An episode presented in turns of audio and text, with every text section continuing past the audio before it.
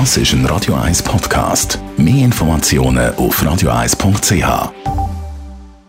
Espresso, Latte Macchiato oder lieber ein Cappuccino? Es ist Zeit für die Radio 1 Kaffeepause mit der Serafina Loginbühl. Präsentiert von der Kaffeezentrale. Kaffee für Gourmets. www.kaffeezentrale.ch Serafina spielt eigentlich eine Rolle, was für eine Tasse dass man nimmt, für einen Kaffee zu trinken.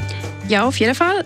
Ein Espresso würde ich in einer kleinen Tasse servieren, die dickwandig ist, dass sich die Wärme möglichst lang haltet. Und dann würde ich auch schauen, dass die Öffnung dieser Espresso-Tasse möglichst klein ist, damit die Crema nicht so schnell bricht. Bei der Cappuccino-Tasse gibt es eine Standardgröße von ca. 180 bis 200 ml.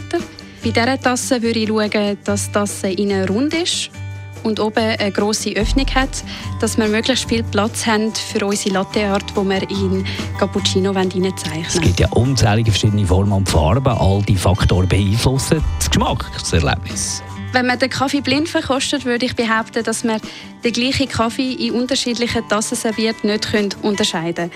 Aber Studien haben gezeigt, dass Saug mittrinkt, also die Form und die Farbe der Tasse spielt eine Rolle, wie wir dann den Kaffee wahrnehmen. Danke vielmals, Serafina Lupin. Die Radio 1 Kaffeepause, jeden Mittwoch nach der halben Zehn, ist präsentiert worden von der Kaffeezentrale. Kaffee für Gourmets. www.kaffeezentrale.ch